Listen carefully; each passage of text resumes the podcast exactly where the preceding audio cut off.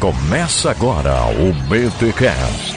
Teologia é nosso esporte.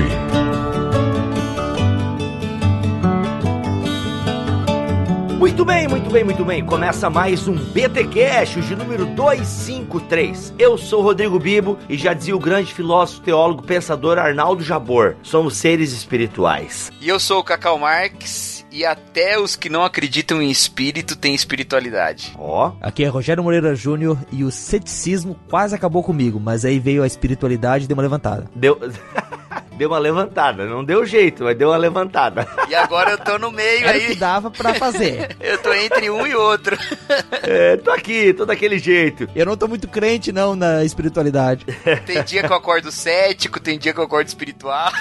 Depende da notícia do jornal. Olha aí.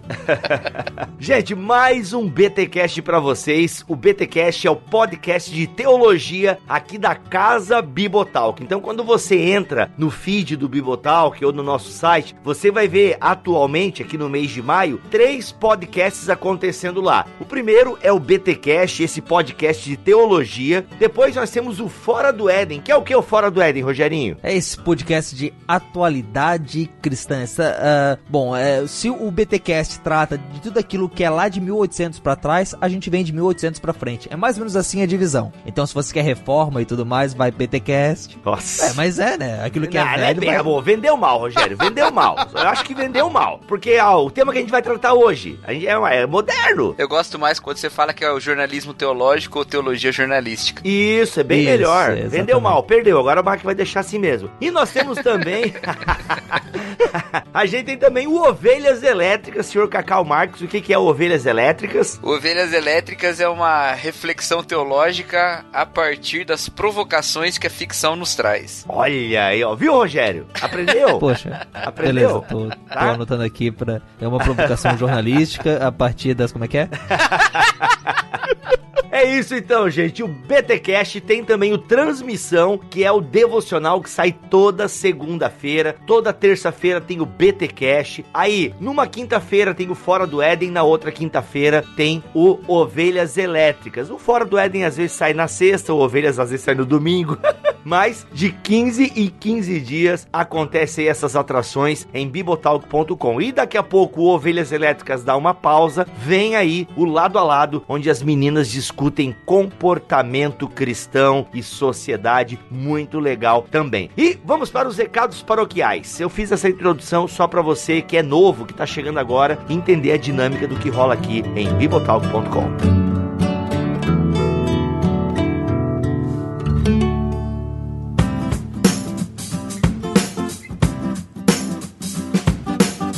E nos recados paroquiais dessa semana, trouxe aqui Cacau Marquelhers. Bem-vindo, Cacau. E aí, Bibo? Tamo aí. Cacau, a gente vai apresentar pra galera aqui agora um episódio muito legal sobre fundamentos da espiritualidade cristã, ou melhor, uma introdução à espiritualidade cristã. E a gente tem um recado aqui, um pedido, e queremos oferecer algo muito legal aos ouvintes do Bibotalk. Gente, a EBT voltou, a Escola Bibotalk de Teologia tá voltando aí, e a gente voltou com um curso do Cacau sobre os fundamentos da espiritualidade cristã. Cacau, o que que tu oferece pra nós aí nesse curso Fundamentos da Espiritualidade Cristã? Esse curso tem a preocupação de fazer uma reflexão sobre o tema da espiritualidade dentro do conceito do cristianismo. Diferente do que às vezes acontece nas nossas práticas de discipulado pessoal ou da EBD, que é uma visão da espiritualidade é, basicamente a partir da, de uma vontade já de estarmos ali juntos e tudo mais. Esse curso ele situa a espiritualidade cristã dentro do debate da espiritualidade no mundo, né? Então, se fala muito sobre espiritualidade hoje, mesmo que falar sobre religião não seja uma coisa muito aceita, mas sobre espiritualidade as pessoas estão interessadas, né? Então, o curso vai falar da espiritualidade cristã, dos fundamentos bíblicos dela, para também não ser um curso muito denominacional, mas um curso bem amplo, né, sobre a espiritualidade num contexto cristão bem amplo, colocando os principais aspectos da espiritualidade cristã dentro desse sentido maior de espiritualidade que pode te ajudar tanto com o discipulado de alguém que tem muitas dúvidas, quanto com a sua própria condução na vida cristã, quanto com o evangelismo com gente que tem uma atração pelos temas da espiritualidade, mas não tem um vínculo com a espiritualidade revelada em Jesus Cristo. Então, é bem aplicável esse curso aí. E lá a gente fala de é, fala do que é espiritualidade cristã num sentido protestante,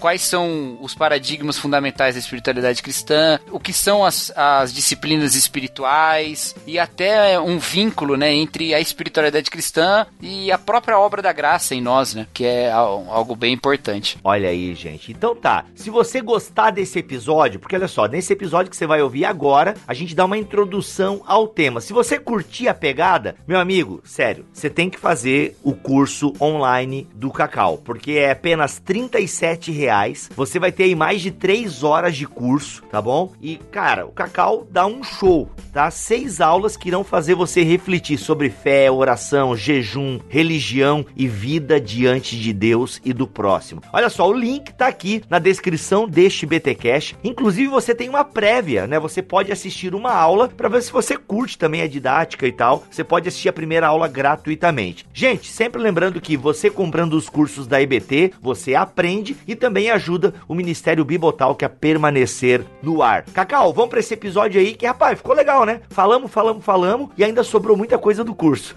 ficou bom demais. Não tem coisa melhor do que amigos conversando sobre o nosso maior amigo, né, cara? Não tem, não tem jeito de dar errado. Ficou louco. Depois dessa, sobe, sobe a vinheta, Mac.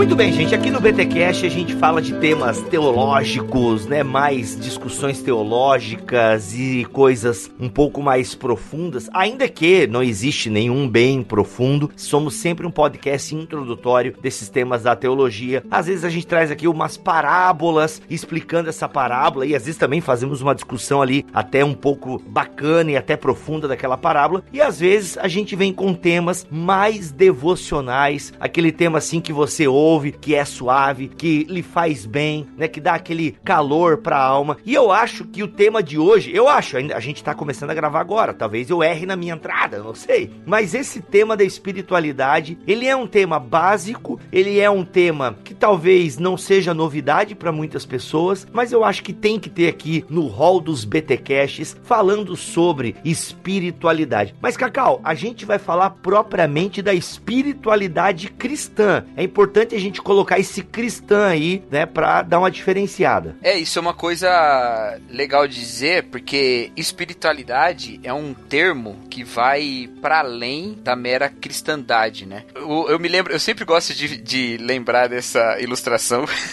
porque ela que me chamou atenção para essa questão lá nos idos de 2000 e pouco, quando eu ainda era um jovem mancebo usuário do Orkut. Nossa, usuário de. Quando o cara fala usuário, dá até um frio.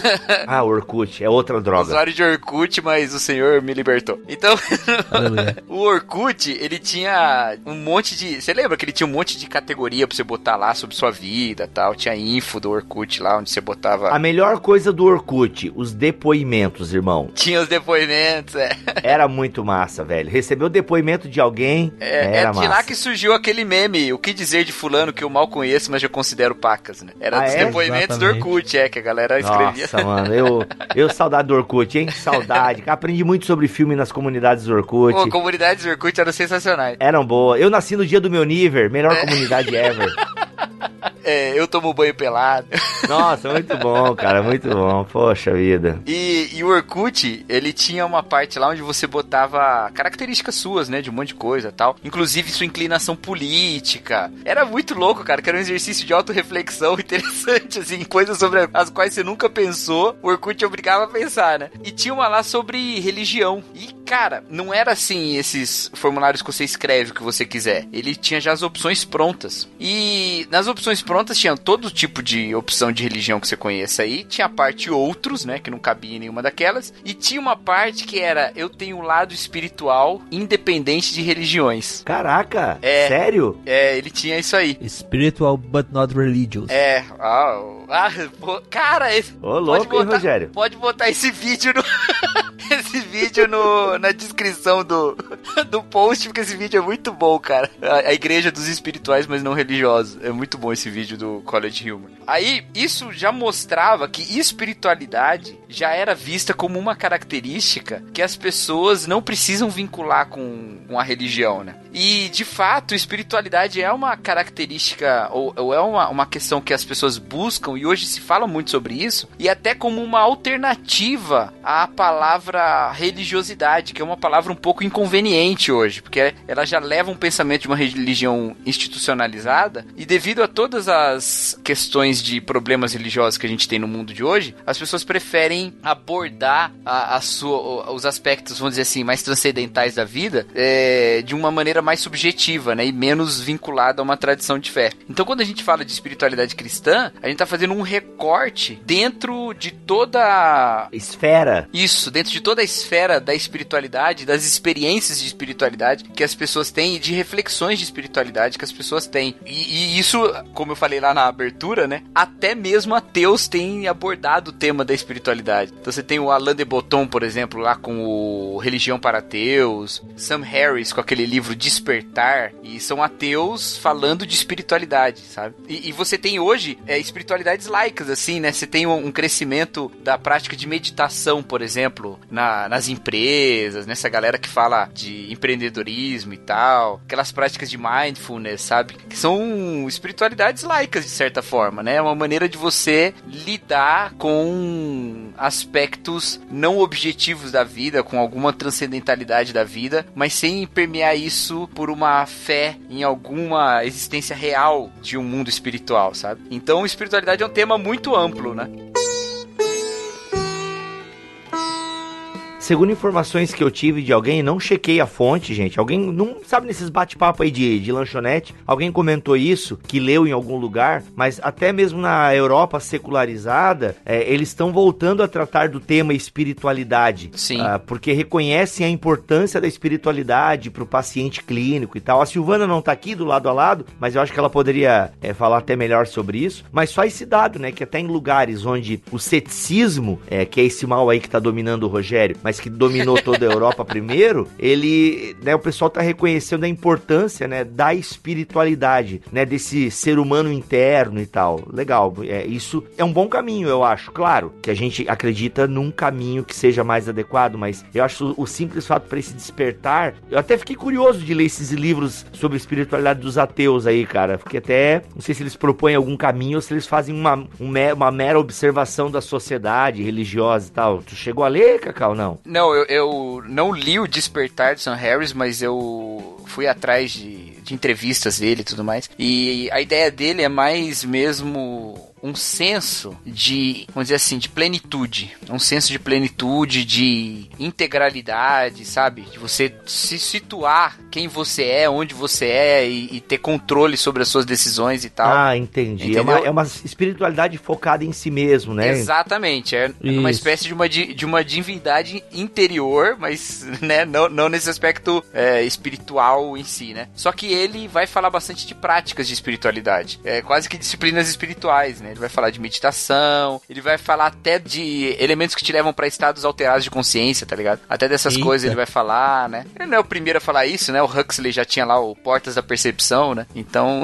mas é, tem essas questões aí que eles vão abordar por esse caminho, né? Mas é curioso porque é uma espiritualidade que, de certo modo, é não transcendental, né? É, é. Ela acaba sendo uma espiritualidade que ela não precisa de nada externo para poder existir, ou, ou pelo menos de nenhum contato com esse externo, pessoal, pelo menos, principalmente. Mas é aquela coisa de você se, se sentir bem consigo mesmo, ou, ou de, de você meditar so, sobre alguma coisa, mas é aquela religião que o Cheston fala, que é do budista, no sentido em que ele fecha os olhos, olha só para dentro de si uhum. e se acha tão perfeito que é todo gordinho, assim, todo pleno e, e capaz de se suprir. É, agora, o, talvez não seja nenhuma questão de transcendência, porque há um aspecto transcendental sim nessa espiritualidade mais, mais fluida, que é o de transcender a si. Então, apesar desse olhar para si estar presente nessas questões, também há a constituição de si através das relações com o outro, entendeu? Então, vamos, vamos falar bastante sobre a percepção de si ou conhecimento da realidade nos vínculos das relações uns com os outros e tal. Alteridade. É, e é uma maneira de transcender-se também. Só que não há um aspecto metafísico.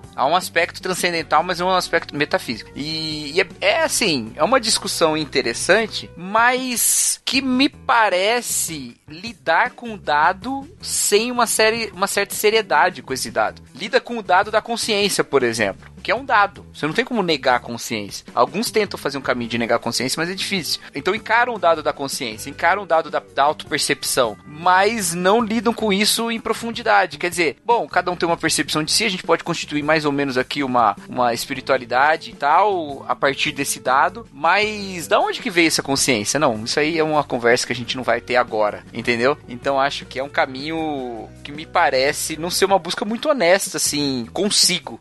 O que acaba sendo muito irônico, né? Com a espiritualidade tanto de ser honesto consigo e acaba não sendo tão honesto consigo ao negar a possibilidade dessa metafísica, tá ligado? Uma das palestras do TED que eu mais gosto de assistir, de vez em quando eu vou assistir, é de um cara que vai falar sobre a consciência como o limite da ciência, sabe? E aí ele diz que a ciência até agora não foi atrás da consciência, compreender a consciência. Ah, mas a questão da neurociência tá avançando bastante, né? Eu lembro que de, de cinco anos para cá tem lançado muita coisa sobre isso. Isso, mas não toma consciência como um, um fenômeno, toma consciência como um pressuposto. E aí ele vai falar: bom, se você vai tomar a consciência como um fenômeno, é, você vai ter que tentar compreender o que é essa consciência e tal. E aí ele dá uma proposta lá de usar a consciência. E ele, é, ele não é cristão nada, ele é um ateu. Ele vai falar da consciência como um dado, assim como o tempo e o espaço. Então, assim como o tempo e o espaço são dados, são, são, são realidades, a consciência é uma realidade. E, e eu falo, cara, como é que esse cara não chega em Deus assim? Mas é interessante isso isso, né? Eu, eu, acho que se você for profundamente nessas questões, né, você vai acabar chegando no limite, que eu acho que é um caminho que o Schaefer fazia um pouco, no limite de ter que assumir Deus como a melhor resposta, né? Vamos então tentar definir, gente, o que seria espiritualidade cristã. É, eu lembro que eu escrevi um textinho lá no, nos anos de 2010, quando lancei meu primeiro livro, Rascunhos da Alma, ó. Olha só. Não tem mais só vender, gente. O Rogério tem uma cópia, a primeira edição, se quiserem. Tá valendo R$ 1.300 agora. Uh, tá? Exato. Olha aí. Eu vou pegar uma, um autógrafo teu no BTD. Isso. Aí vai ficar Pô, aí ainda mais caro. Aí a gente divide, beleza, Rogério? A gente eu, divide. Com, eu, como não tenho essa primeira edição, vou jogar água no negócio, né? Quantas páginas tem essa edição aí? Olha aí. Uh, não sei, cara. Ele tá ali em cima e eu não vou me levantar agora para pegar ele, não, cara. Desculpa aí. Umas 200 páginas? Não, é um livretinho, cara. Não, não. 80 ou 90 páginas. 80, 90 páginas. Então, a segunda edição, revisada pelo autor, vai sair em dois volumes de 500 páginas. Então, se você quiser Olha esperar. aí.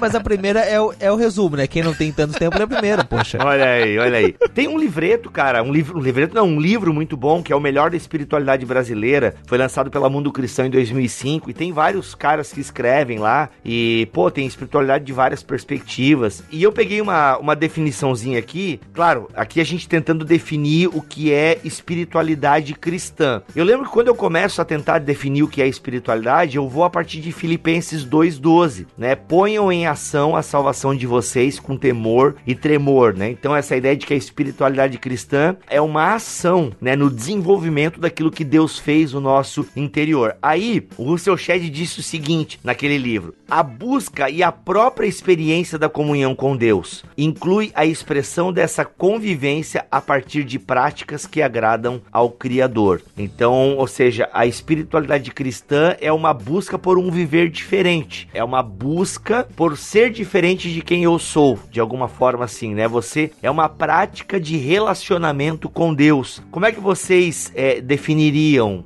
Gente, não é fácil, tá? Toda definição vai ser limitada, mas como é que vocês definiriam a espiritualidade cristã? Eu acho que quando a gente vai falar de espiritualidade cristã no nosso mundo hoje, não tem como a gente não dialogar com o que essa palavra significa no âmbito geral, igual a gente falou antes, né? A espiritualidade cristã acaba sendo, para a visão de quem não convive nessa comunhão com Deus, como um tipo dentro de tantas espiritualidades, né? A espiritualidade, para os que vêm de fora, é, é uma, a espiritualidade cristã é uma dentro do, do mercado de espiritualidade. Para nós ela é a única espiritualidade verdadeira e possível, né? Então, num termo bem lato, espiritualidade pode ter três explicações, ou três definições, né? Num primeiro sentido, ela é a característica do que é espiritual, um sentido bem de dicionário mesmo, né? Que é espiritualidade, é característica do que é espiritual. Então, a espiritualidade desse tema, né? Então, a característica espiritual desse tema e tal. No, no âmbito da, da vivência humana, na nossa vida, né? A espiritualidade pode ser um, uma espécie de um, de um senso de transcendência e também ela pode ser é, esses aspectos de transcendência que guiam a vida da pessoa, né? Então, isso aí no âmbito da vida humana. E um outro sentido também pode ser das práticas de religião, que são práticas espirituais vinculadas com uma religião, né? Então, indo do mais amplo para o mais restrito. E nesse sentido, a espiritualidade cristã seria tanto o aspecto espiritual da cristandade, como a maneira como a, a, a fé cristã molda e caminha a vida das pessoas, como as próprias práticas cristãs que o colocam, vamos dizer assim, em um estado de, de observar a fé na sua vida, né? Aplicar a fé na vida e de perceber a fé na vida, né? Nessa, nesse, nessa experiência de comunhão com Deus, né? O, o Alistair McGrath tem uma definição que eu acho muito legal, que é espiritualidade cristã refere-se à busca por uma existência cristã autêntica e satisfatória, envolvendo a união das ideias fundamentais do cristianismo com toda a experiência de vida baseada em e dentro do âmbito da fé cristã. Eu acho Nossa. que ela resume super bem aí. Esse foi mais um BTcast, não esqueça. Muito bom, cara, é isso aí. E aí tem uma característica importante e distintiva, plenamente distintiva da, da espiritualidade cristã, que é o fato de que para nós o espírito é uma pessoa diferente das outras espiritualidades. Então, há espiritualidades, né? Essas espiritualidades mais fluidas, essas religiões menos regulamentadas, menos definidas. É, é menos definidas ou menos regulamentadas e tal. Há uma visão de espiritualidade como uma, um certo acesso a um mundo transcendental, geralmente pela sese ou por ritos, né? No nosso caso, este mundo transcendental é Deus mesmo. Nós não estamos vislumbrando um oculto que é a realidade real e a gente vive na ilusão. Na verdade, nós estamos olhando para Deus como alguém que quer ter comunhão conosco nessa realidade na qual a gente vive. Então, a espiritualidade não é uma negação da nossa realidade, não é uma negação do que é físico, não é nada disso. A espiritualidade é uma comunhão com uma pessoa. E por isso que o termo espiritualidade cristã podia ser plenamente substituído pela expressão vida cristã. Se você falar vida cristã, é espiritualidade cristã. Eu diria até santidade, né, Cacau? Que eu lembro que no meu texto eu vou muito para esse lado da santidade, né, de um relacionamento. Perfeito. Vida cristã é relacionamento com Deus e com a comunidade. Perfeito. Santidade é vida cristã, não tem, não tem jeito, porque a definição de Gálatas é que vivo não mais eu, mas Cristo vive em mim, né? Essa é a santidade, né? É a vida de Cristo em nós. Então é perfeito isso.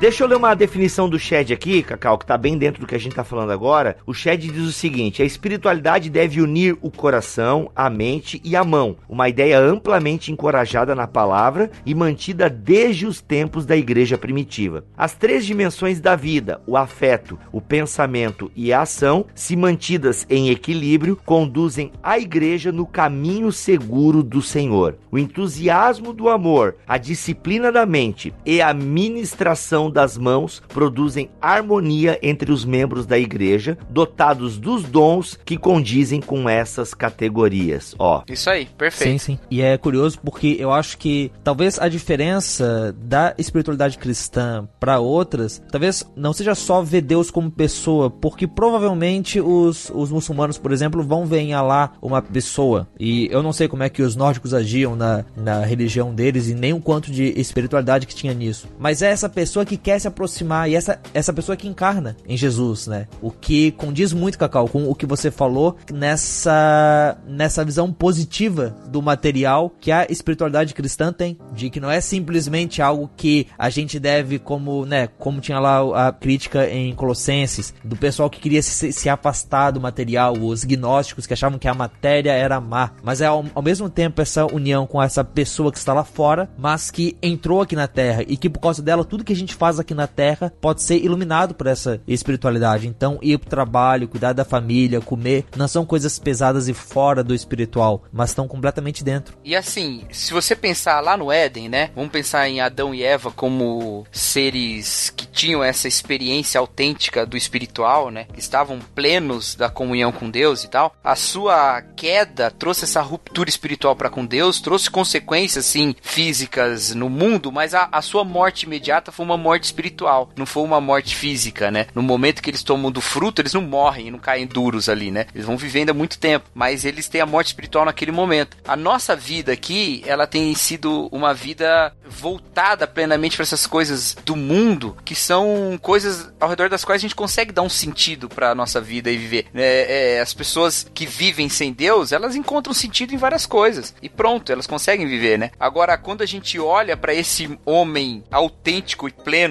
que é Jesus Cristo, no qual não há divisão entre espírito e carne, mas no qual as duas coisas são o corpo, fazem parte do corpo, fazem parte do ser, a gente encontra o objetivo dessa nossa espiritualidade. Por isso que a espiritualidade acaba sendo uma volta para os aspectos espirituais e por isso a gente fala de espiritualidade e não de integralidade, porque os aspectos físicos a gente está vivendo a nossa vida, mas falta encher esses aspectos físicos com o sentido do que é espiritual. Então aquilo que Paulo fala aos Gálatas, que eu acredito que é uma boa, um bom tema sobre a, a espiritualidade. Se vivemos no espírito, andemos também no espírito. Viver no espírito nós já vivemos, porque agora a gente já tem uma vida que é uma vida do espírito em nós. Mas muitas vezes a nossa prática diária é uma prática que continua colocando sentido nas coisas desse mundo. E isso é experimentar pouco a comunhão com Deus. Então a gente é chamado. Romanos 8, Cacau. Temos que ler Romanos 8 aqui. Exatamente. A gente se voltar para o espírito e andar no espírito no qual a gente já vive é o objetivo da espiritualidade. E é encontrar essa plenitude de Jesus Cristo em nós. Né? E antes do Ibo pegar Romanos 8, a palavra que você usou é, é muito boa, Cacau. O material encher de significado, porque às vezes parece que espiritualidade é uma concorrência ao material. Então você tem a sua vida material e a vida espiritual que você usa para compensar a vida material que você tem. E aí pode cair em diversas ideias religiosas de ah, eu tenho que ir na igreja de tanto e tanto tempo para compensar porque eu tenho que trabalhar, tenho que fazer outras coisas, mas não é nada disso. Não é um outro mundo à parte, é essa união, é, é essa luz sobre aquilo que a gente já vive e vive de, de outra forma, então.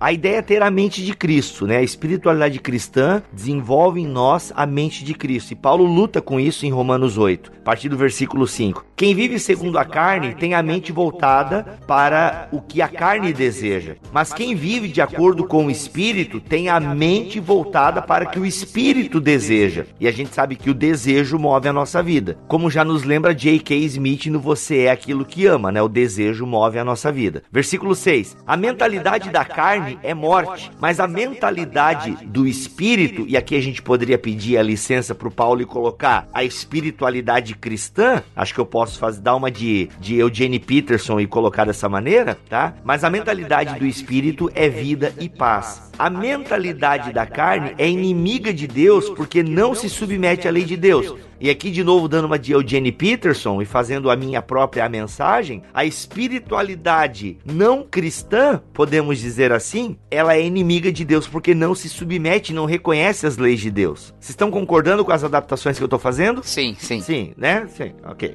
Nem pode fazê-lo. Quem é dominado pela carne ou quem tem uma espiritualidade mundana, digamos assim, não pode fazê-lo. Quem é dominado pela carne não pode agradar a Deus. E aí Paulo continua a desenvolver o pensamento pensamento. Mas eu acho que esse texto bíblico aqui ele exemplifica bastante o que a gente tem falado. Excelente, excelente. Essa que você falou da mente, né? Mas é uma transformação da mente que vai levar à renovação plena, né? Tanto que lá no capítulo 12 ele vai falar transformai-vos pela renovação do vosso entendimento, né? Então, renove o entendimento e transforme-se. E lá em Efésios capítulo 4, ele diz: renovem-se no espírito do vosso entendimento. Eu sempre gosto de colocar esses versículos um do lado do outro, porque os romanos Paulo não conhecia e os efésios Paulo conhecia. É, sejam os efésios, os laodicenses ou qualquer um que lesse aquela carta. E aí ele tá dizendo para quem ele não conhece, ó, transforma a maneira de pensar e transforma a forma de agir. Mas para quem ele conhece, ele fala, transforma a forma de agir no espírito do que você já pensa. Porque ele sabe que ele já tem uma nova maneira de pensar, tá ligado? Então, essa transformação da mente de Cristo que vai tomar toda a nossa vida. É nesse sentido que é, em Colossenses Paulo fala pensar nas coisas coisas do alto, onde sua vida está escondida com Cristo, né? A gente já vive uma vida que é essa vida de Cristo aqui, pensando a partir dela, porque quando Cristo se manifestar, nós seremos manifestados com ele. Quando a nossa vida, que é Cristo, se manifestar, ele fala isso. Então essa é a nossa vida, sabe? É a vida de Cristo em nós. E deixa eu falar, ó, pegando aí Colossenses 3:10, Efésios 4:24, eu acho interessante que Paulo fala também pra gente se revestir do novo homem. E aí a gente entra bem nessa questão, nós já somos a partir da regeneração, aquilo que nos é concedido por Cristo, mas ao mesmo tempo que nós já somos, somos convidados a nos tornar ser, ou seja, vos revestirdes do novo homem, segundo o qual foi criado para ser semelhante a Deus em justiça e em santidade provenientes da verdade. Então eu acho muito legal essa questão de que Deus já fez por nós, é bem aquilo que o Cacau acabou de falar. Nós já somos, mas somos convidados a nos tornar ser também, a participar desse processo, a participar ativamente desse processo de nos revestir do novo homem. E Paulo falou isso em Colossenses, também 3:10. É muito legal isso. Isso é espiritualidade cristã.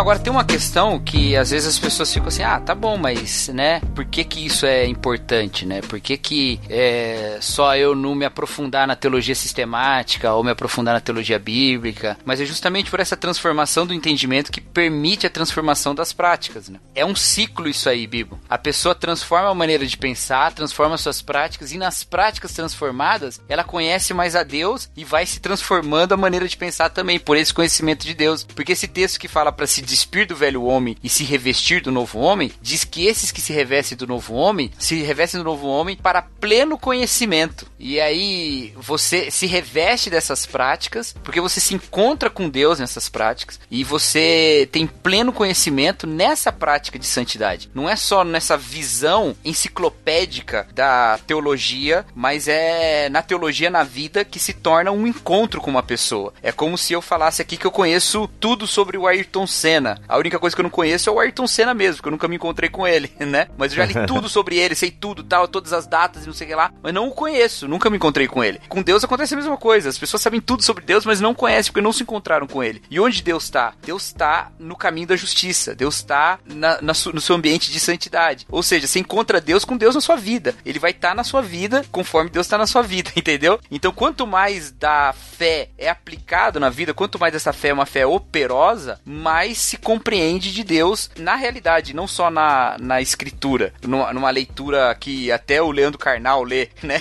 Sem se encontrar com Deus, mas encontra ali a escritura. Ele pode ler, ele pode entender o que está sendo dito no texto. Ele até escreve sobre pecado, tudo. Ele escreve, exatamente. Troca carta com aquele padre favo de mel, não tem? É, exatamente. Agora, se encontrar com Deus está em encontrar Deus vivendo com Deus, né? Encontrar Deus na, na prática, nessa revestir de obras que do homem que se refaz para pleno conhecimento, né? Cacau, versículo 12, versículo 12 de Colossenses. Portanto, como povo escolhido de Deus, santo e amado, revistam-se de profunda compaixão, bondade, humildade, mansidão e paciência. Agora, tem uma, um aspecto importante que eu acho nesse nosso caminho de recortando a espiritualidade, que é encontrar dentro da espiritualidade cristã qual é a espiritualidade típica protestante ou evangélica. Né? Porque hum. a espiritualidade cristã católica, a espiritualidade cristã ortodoxa, e acho que é uma maneira de ser espiritual dentro do protestantismo. Eu não vou mergulhar mais profundo do que isso. Não vou falar qual a espiritualidade batista. Não vou falar qual a espiritualidade batista da Convenção Batista Brasileira. Não vou Nossa, fazer é. isso. Mas acho que a gente pode aqui pro ouvinte do BTcast limitar dentro da questão. Eu sei que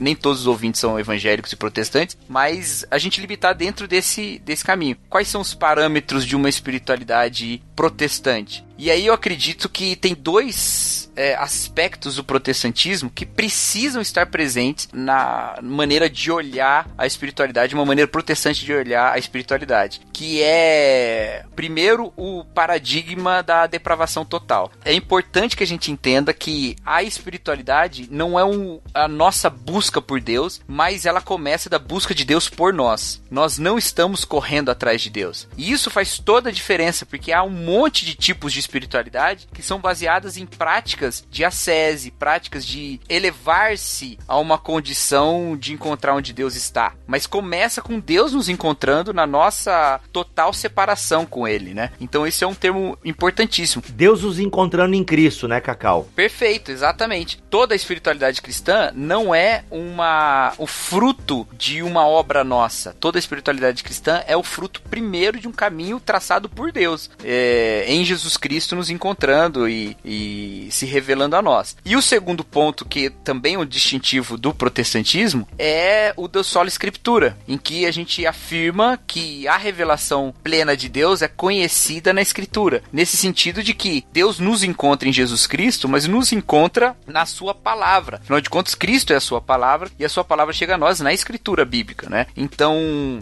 eu acho que esses dois paradigmas protestantes, eles são os paradigmas que vão orientar a nossa visão de espiritualidade. E isso falta, viu? Isso falta muito nas nossas práticas eh, comunitárias de espiritualidade, por exemplo. A gente é cheio de achar que a gente pode ter um conhecimento de Deus a parte da escritura, a gente é cheio de achar que a gente pode ter uma vida mais espiritual por uma obra que a gente cumpre. Então eu sou mais espiritual que você porque eu jejuo, ou eu sou mais espiritual que o outro porque eu vou mais na igreja. A gente é cheio dessas coisas. E isso não é realidade, isso não é nem protestante, né? E da maneira como a gente vê, isso não é nem cristão, né?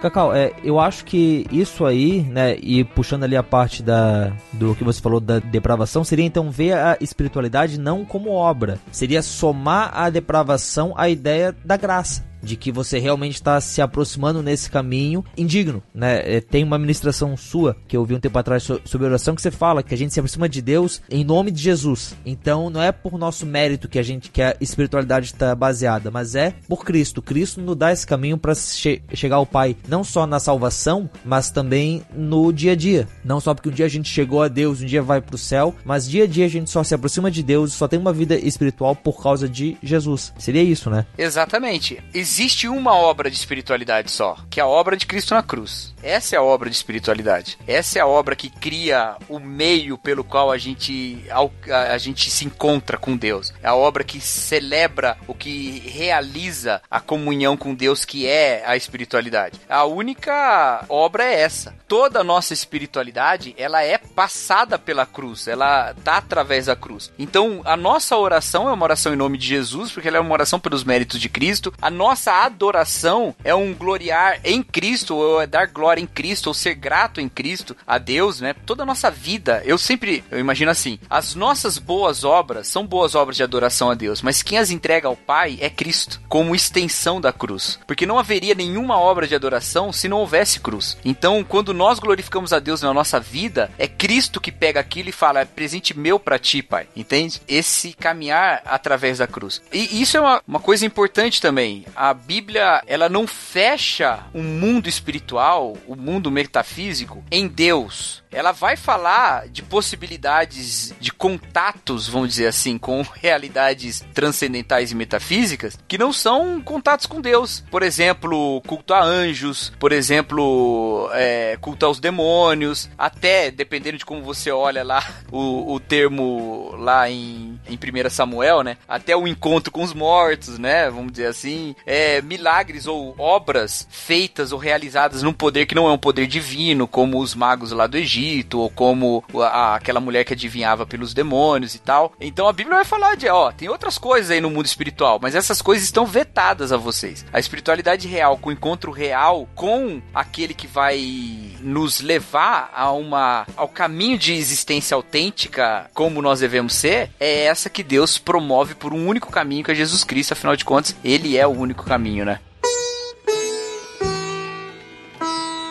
Tá, Cacau, olha só. Tentando resgatar um pouco o que você falou ali, eu quero trazer uma pergunta pra mesa, até pra gente caminhar pro final do episódio. É questão de níveis de espiritualidade. A gente entende que tudo parte do Cristo, somos alcançados pelo Cristo e a verdadeira espiritualidade está no encontro que temos com Deus em Cristo. Né? A verdadeira espiritualidade está no encontrar a Deus na face de Cristo, ok? Mas eu quero falar um pouquinho sobre níveis de espiritualidade dá pra gente falar em níveis de espiritualidade? Ou seja, beleza, tudo parte de Deus, tudo é possibilitado por Deus em Jesus Cristo por meio do Espírito Santo, para sermos bem trinitários aqui. Mas podemos falar em níveis de espiritualidade, ou seja, dá para falar que o irmão João é mais espiritual do que o irmão Paulo, é, ou que a irmã Zenate é mais espiritual do que a irmã Zeraias, entende? Dá pra gente trazer esse tema, Eita. essa discussão? Eu acho que é uma discussão boa de se fazer, e assim, olhando a, a Bíblia falando sobre andar no espírito, né? É, falando pra gente que já vive no espírito, acho que dá pra gente pensar que há pessoas que estão voltando a sua mente para a mente de Cristo e deixando que isso conduza mais as suas obras do que outras. Então, quando Paulo fala aos Coríntios, olha, quando eu falei com vocês, eu tive que falar a carnais e não a espirituais, eu acho que ele um pouco aborda esse ponto. Então, a gente é chamado para uma vida de um aperfeiçoamento no espírito, né, para nós sermos aperfeiçoados. Agora, acho difícil que nós consigamos fazer esse julgamento sobre os outros em termos de uma escala. Eu não consigo por mais que eu conviva com vocês, dizer quem de nós três é o mais espiritual. E acho que eu não consigo falar isso a respeito de ninguém, mas eu consigo dizer, tocado pela palavra e movido pelo espírito e em amor, quando um de vocês e eu mesmo estamos agindo na carne. Por isso que eu posso trazer uma admoestação para a vida de um irmão que eu vejo que está sendo conduzido pela carne. Eu posso falar, irmão, você está sendo conduzido pela carne, irmão, você está sendo carnal nesse ponto, né? Posso até ser duro, depende aí de sempre manter mantendo o amor, né? Nunca abrindo mão do amor. É, é importante, é, isso, isso é possível de fazer. Agora, fazer uma escala, qual é o mais espiritual, qual é o menos espiritual, ou eu sou mais espiritual, eu acho que isso não tem, não tem como fazer, né? Acho que não é nem benéfico fazer isso, né? Acho que faz até mal, né? E, e por isso que, até nessa questão da, das obras de Jesus Cristo e tal, os irmãos que mais se dedicam a qualquer tipo de disciplina espiritual e tal, não devem ver isso como um distintivo que eles carregam no peito, como uma medalha de honra ao mérito. Pelo contrário, é, essa, as disciplinas espirituais elas são um reconhecimento de fraqueza, né? Elas são um reconhecimento de necessidade. Eu me dedico a disciplinas espirituais quanto mais eu vejo que o meu ser, a minha conduta é discrepante da conduta de Jesus Cristo. E tem dois caminhos para fazer isso. Um é olhar para Jesus Cristo, ou dois caminhos não, né? duas práticas para fazer isso. Um é olhar para Jesus Cristo e outro é olhar para mim. Então, se eu só olho para mim e não olho para Jesus, eu vou ter um senso de ou de orgulho, e vou cair no farisaísmo, ou de autodepreciação, e aí vou cair numa depressão profunda. Se eu só olho para Jesus e não olho para mim, eu vou ter também essas duas práticas. Ou eu vou achar que eu sou como Jesus, ou eu vou achar que eu não sou nada, ou, é, é, é, não tem salvação para mim. Mas quando eu olho para Jesus e para mim, eu vejo que esse Jesus é o resgatador de quem eu sou na minha terrível desgraça, né? Ou assim, quando eu olho para a graça de Deus e para minha pecaminosidade ao mesmo tempo, eu vejo vejo quão grande é a graça de Deus, quão grande é o meu pecado, e Cristo é exaltado nisso. E Cristo sendo exaltado nisso, eu sou é, levado a também exaltá-lo na minha vida, né? Então, quando eu faço essas coisas, quando eu olho essa discrepância entre quem Jesus é e quem eu sou, eu sou tomado por uma vontade de negar-me na minha carnalidade e buscar a Deus no Espírito. E isso é que me leva a orar mais profundamente, a ler mais a Bíblia e em termos de um arrependimento profundo a até adotar posturas de jejum e esse tipo de coisa, né? Porque eu tô vendo quão radicalmente eu sou diferente de Jesus Cristo. Então, nenhuma disciplina espiritual é uma medalha. Toda disciplina espiritual é um atestado de incompetência. Né? Tem que ser nesse, nessa visão. A gente pode, enquanto cristão, protestante, evangélico, ter uma espiritualidade que é que nem aquela, que é essa espiritualidade aí, em que eu, ela é um mérito, então eu faço essas coisas, ela tem a ver com aquilo que já foi falado no BTcast sobre aquele do jejum da pessoa que ora na rua, que mostra que tá jejuando, então ela tá querendo mostrar o quanto que ela é melhor que os outros, mas isso não faz nenhum sentido quando a gente vê Deus como o santo que ele é, nós pecadores como nós somos, e Deus se aproximando de nós em Jesus Cristo. Porque eu não preciso agradar a Deus no sentido, né? Aquela música do Como Zaqueu, quero subir o mais alto que eu puder. Percebam que eu não cantei, eu só citei a música, porque o espaço de cantor é do Bibo. Mas a gente não tá tentando chamar. Então eu a... vou cantar então. Não, eu tô brincando. Essa música me recuso. Ah, tá, pô. Não, brincadeira. Que bom, que bom. é que eu cantei tanto essa música já em culto, irmão, que Não, meu Deus, essa- eu não quero cantar agora. É, eu não, eu não gosto muito de ficar julgando músicas. Eu acho até que a experiência das pessoas com as músicas até variam. Nem todas elas vão pegar os pontos que a gente pega. Mas tem uma questão nessa música que, se você não prestar muita atenção, você pode negar toda a espiritualidade cristã. Que é eu vou subir o mais alto que eu puder pra chamar sua atenção pra mim. É. Exato, mas é que assim, é que você tira a ideia de que Deus já presta atenção, de que quem é, é distraído somos nós. E quando você olha pra isso, é tudo parece que se alinha, né? Porque eu vou orar, eu vou ler a Bíblia, não porque isso vai me tirar culpa, e aí eu vou deixar de ir pro culto, e quando as pessoas perguntam se eu leio a Bíblia, eu vou falar sim. E aí, né, pelo menos eu não fico mais triste por dizer que não. Isso não vai me aproximar de Deus e vai me dar bênçãos. Então eu vou orar, eu vou ler a Bíblia, porque eu quero que Deus me arrume emprego, eu quero que Deus melhore minha vida. Eu nem mesmo vou buscar a espiritualidade para me ver livre de um pecado. Por exemplo, eu sou muito irritado, então eu vou ler a Bíblia e jejuar e orar para deixar de ficar irritado. A espiritualidade não é um meio de eu atingir uma coisa para minha vida, mas é o caminho onde eu tô caminhando com Deus. É o caminho onde eu sou encontrado por Deus, né? Até a partir da música, dá pra gente fazer os dois caminhos da espiritualidade. A espiritualidade cristã, mas eu diria maculada, né? Eu diria que com a perspectiva errada, é aquela que valoriza o esforço do Zaqueu em subir na árvore. Agora, a espiritualidade cristã bíblica, vou colocar dessa maneira, é aquela que reconhece que Jesus olhou para Zaqueu e viu Zaqueu onde ele estava. Ou seja, a ênfase e o mérito está no ser encontrado por Deus e não o ir em busca de Deus e encontrá-lo. Porque se você é encontrado por Deus, o mérito é de Deus, né? Sempre. É, não é seu, né? Assim, pros ouvintes aí, né? É importante que isso fique bem claro, querido, que você pense dessa maneira, sempre fique examinando a maneira como você olha a vida cristã e tal, e sempre lembre disso, que toda a glória tem que ser dada a Deus em todos os momentos, em todas as questões, porque isso vai te libertar de uma religião do mérito, que é uma religião de desespero. O legalismo, ele é, cara, é, é o pior tipo de religião que tem, cara. Ele faz muita maldade, ele, ele, ele destrói as pessoas por dentro. Ainda mais o legalismo dentro dos símbolos do cristianismo, porque eles vão falar de um tipo de divindade tão plena, completa, santa, que se você começa a ser sincero com os méritos que você acha que você tem, a sua vida perde completamente o sentido, porque é impossível você dar conta dessas exigências. Então é necessário que toda a nossa vida seja uma vida apenas de gratidão e glória a Deus por causa da obra que ele já realizou. Porque se não for assim, você vai ser destruído pela sua própria consciência. A sua consciência é o ídolo mais terrível que existe. Então você precisa voltar a sua consciência para essa realidade de que Deus é um Deus de graça e por isso você vive uma vida de gratidão. E acho que é, esse acaba sendo uma, uma espiritualidade mais, mais libertadora nesse sentido, né? Do que a outra que é tão comum entre nós, né?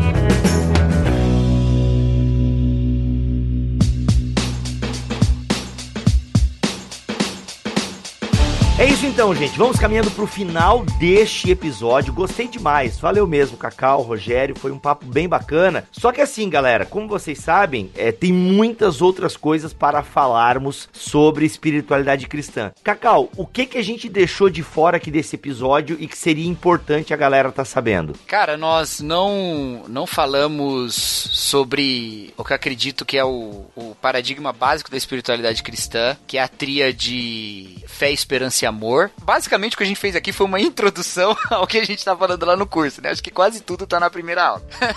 então tem muito mais coisa lá, tem a questão do fé, esperança e amor, que a gente gasta um bom tempo falando disso lá e como isso é o centro ao redor do qual orbita as nossas práticas e a nossa vida, nosso conceito de espiritualidade. É, a gente não falou também dos dois aspectos das práticas de disciplina espiritual, o aspecto pessoal e comunitário. Tem uma reflexão lá também sobre autenticidade, fidelidade, autenticidade fidelidade como dois conceitos importantes para guiar as disciplinas espirituais e as disciplinas em si, né? No curso a gente fala de várias delas e, e coloca ali uma abordagem de como elas mudam e tocam a nossa vida, né? Você ouviu o Cacau falando de curso, é porque você não ouviu o recado paroquial. Mas, gente, tudo isso que o Cacau acabou de falar tá num curso que nós lançamos pela Escola Bibotalk de Teologia Online, que é o Fundamentos da Espiritualidade Cristã. São o que? Seis aulas, né, Cacau? Ou sete? Seis aulas. Seis aulas, aí, de uma média de meia hora cada aula, onde o Cacau, esse que você ouviu aí durante uma hora, falando sobre os fundamentos da espiritualidade cristã. Tem muita coisa, como ele acabou de falar, que seria legal você aprender. E olha só, a gente também vai estar disponibilizando o áudio das aulas, então você pode ouvir em formato de podcast. E, gente, tá baratérrimo, 37 pila, você vai ter aí mais de 3 horas de curso com o Cacau, nos conduzindo nos fundamentos da espiritualidade cristã. E lembrando que você comprando o curso, além de ter aula com o Cacau, que é esse doce de gente, você ajuda também o Ministério Bibotalk a permanecer no ar, tá bom? Um link para você adquirir aí o Fundamentos da Espiritualidade Cristã está aqui na descrição deste BTcast. Eu vou ficando por aqui, agora pastor, né? Gente, aí ó, para quem não sabe, Ei, ordenado, gente. Você que vai dar a benção hoje, Bibo. Eu não vou dar benção nenhuma não. Vou dar a benção então, nem. Então, eu vou ficar quieto aqui. E Rogério, despeça então, Cacau, que eu vou dar a benção final aqui, vou impetrar Aê. a benção dos céus sobre os ouvintes. que honra, que honra a gente estar nesse episódio, hein, Rogério? O episódio, olha, a primeira benção do Vivo no podcast, olha aí. Olha aí, olha aí. Olha só, então todo mundo fazendo a mãozinha de... Não, o pessoal não tá lembrando, peraí, peraí, quando eu botei a foto da minha ordenação lá, todo mundo, todo mundo, uma galera comentando, né? Ah, agora vai poder dar a benção no podcast. Mas, gente, tem um que a gente falou sobre sacerdócio universal de todos os crentes, que lá, não sei se foi eu ou um de nós demos a benção, mesmo não tendo sido ordenado, né? Ó, oh, legal. Mas agora aqui, ó, seguindo o protocolo, então, das religiões institucionalizadas, eu darei a benção no final. Então todo mundo fazendo a mão de, de conchinha aí para poder receber a benção, né? Mas só isso aqui, Rogério Moreira Júnior, e que Deus nos torne mais a imagem dele, que a gente desfrute dessa comunhão com ele que Jesus nos possibilitou. Eu sou o Cacau Marques e eu despeço com as palavras de Calbart: o cristão é aquilo em nós que não somos nós, mas Cristo em nós. Caramba. Eita. Solta essa no final assim?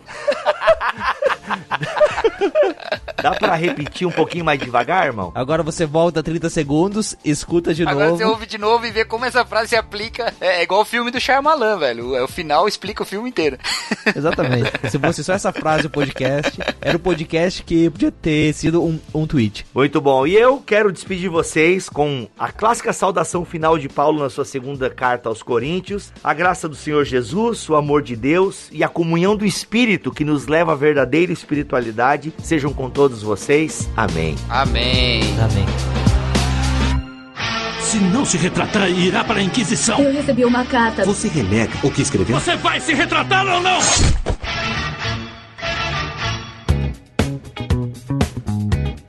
Fala crente, começa mais um Concílios e Guilhotinas aqui no BTcast. Depois dessa aula de espiritualidade cristã, vamos em frente aí com os nossos e-mails, os nossos recadinhos, as nossas reclamações, as nossas guilhotinas. Não, hoje não vai ter guilhotina, mas temos e-mails muito legais dos nossos ouvintes aí e o primeiro de hoje é da Bruna Mota e ela escreve aqui: Primeiramente gostaria de parabenizar todo o carinho e dedicação da família Bibotalk. Ouço vocês todos os dias dias no trajeto casa-trabalho, trabalho-casa. Sou imensamente edificada. Já não sou uma desigrejada graças aos podcasts, principalmente o BTcast 28 com Augusto Nicodemos. Caramba, olha, esse, esse é das antigas, hein? Criei vergonha na cara e pedi a Deus uma comunidade onde congregar e sou muito grata. Estou maratonando do primeiro ao atual, conciliando sempre os dois. O trabalho de vocês me desperta para a necessidade da importância da teologia. Conhecendo mais a Deus, acabo me apaixonando cada vez mais. Obrigado de verdade por esse ministério incrível. Aí ela faz uma pergunta aqui também sobre o BTcast 31, onde a gente falou sobre o batismo, mas como ela não disse se podia ir ao ar aqui, eu não vou falar. Mas viu,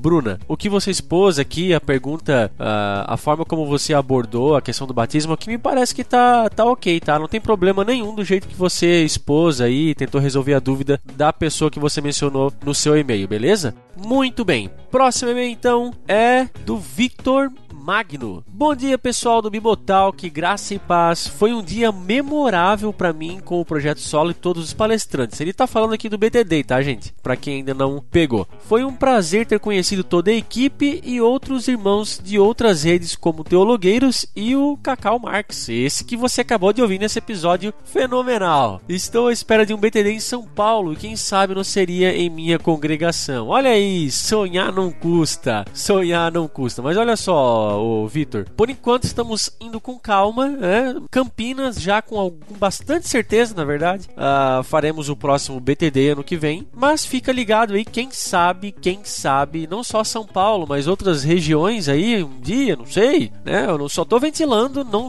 não temos nada uh, uh, encaminhado, então não, por favor, não criem grandes expectativas, mas quem sabe aí outras cidades importantes possam receber o, o BTD. Ia ser muito legal, a gente ia gostar bastante, mas não depende só do nosso querer. Enfim, se Deus quiser e assim permitir, como a gente sempre fala aqui, quem sabe a gente não consegue fazer um BTD em algumas cidades importantes, né, de, de grande movimento, enfim, onde o BTcast aí tem uma quantidade grande de ouvintes, como São Paulo, Rio de Janeiro, enfim. Beleza, Vitor? E o nosso último e-mail de hoje é do Valdir Manente. Graça e paz a todos da família Bibotalk. Eu gostaria de externar aqui a minha gratidão a Deus por ele ter nos dado Bibotalk. Acompanho vocês há quase dois anos. Vocês têm sido bênção para mim e para muitos amigos e irmãos daqui da nossa cidade, pois sempre encaminho a eles os podcasts e o feedback é sempre positivo. Quero compartilhar com vocês um projeto que iniciamos esse ano, que é uma escola de teologia, a CTB, eu e mais três amigos seminário, Tiago, André e o Rodrigo, assumimos uma escola de teologia de modalidade livre, nós repaginamos e o Bibo indicou material da faculdade Refidim e graças a Deus está indo muito bem. Estamos com 23 alunos em curso básico de teologia. Olha aí que legal! Vocês nos incentivaram esse projeto, pois ao vermos o respeito e a seriedade com que tratam da teologia, nos motivou a fazermos o mesmo em oferecermos um curso teológico para aquelas igrejas e comunidades que não possuem um curso. Deus abençoe a todos. Ao Mac, o Bibo, Alex, o Milho, o Victor e quem mais que faz parte da equipe do Bibotalk. Aí ele mandou uma fotinho aqui da hora que eles estão ministrando o curso, bem legal. E cara, bacana, hein? Bacana que tá rendendo frutos aí e que o Bibotalk consegue incentivar grandes projetos como esse. Eu digo grande porque é grande mesmo. É, você começar uma classe teologia, né? E aí, em tempos onde as igrejas justamente estão deixando as suas escolas dominicais e tudo mais, cara, a gente fica muito feliz, muito feliz mesmo. E olha só, você que ouviu aí até agora, quanta coisa boa, quanto feedback, quanta hemorragia nasal os ouvintes têm escrito pra gente. E não só escrito, tem nos mandado áudio também. Não sabe do que eu tô falando? Olha só o que o Garibaldi Pessoa, o nosso ouvinte de Timor-Leste, que tem um